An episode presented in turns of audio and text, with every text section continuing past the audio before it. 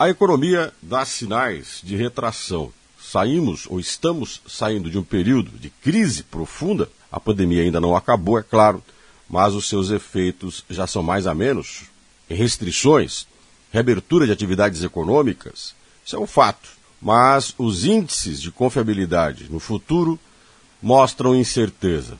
O levantamento do Datafolha entre 13 a 15 de setembro, com 3.667 pessoas, aponta que 69% delas consideram que a inflação vai aumentar nos próximos meses. E 54% temem que o desemprego aumente.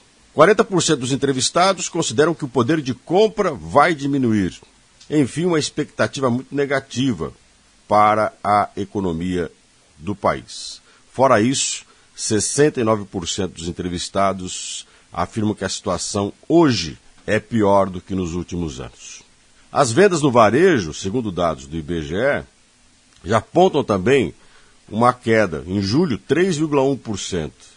E as grandes empresas varejistas, na Bolsa de Valores, tiveram perda de 50% nos últimos meses. O que, que está acontecendo no país? Palavra simples: incerteza. E também nós estamos tendo dificuldade de gestar, administrar setores fundamentais para a economia, o setor energético, por exemplo. E nesse mundo de incerteza, qualquer tipo de investimento é risco. As taxas de juros estão aumentando.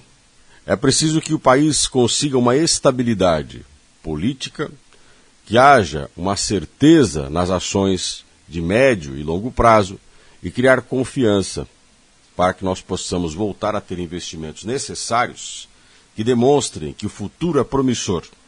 Expectativas negativas do futuro acabam fazendo efeito imediato, como a crise econômica, política e energética mostra todos os dias os seus efeitos.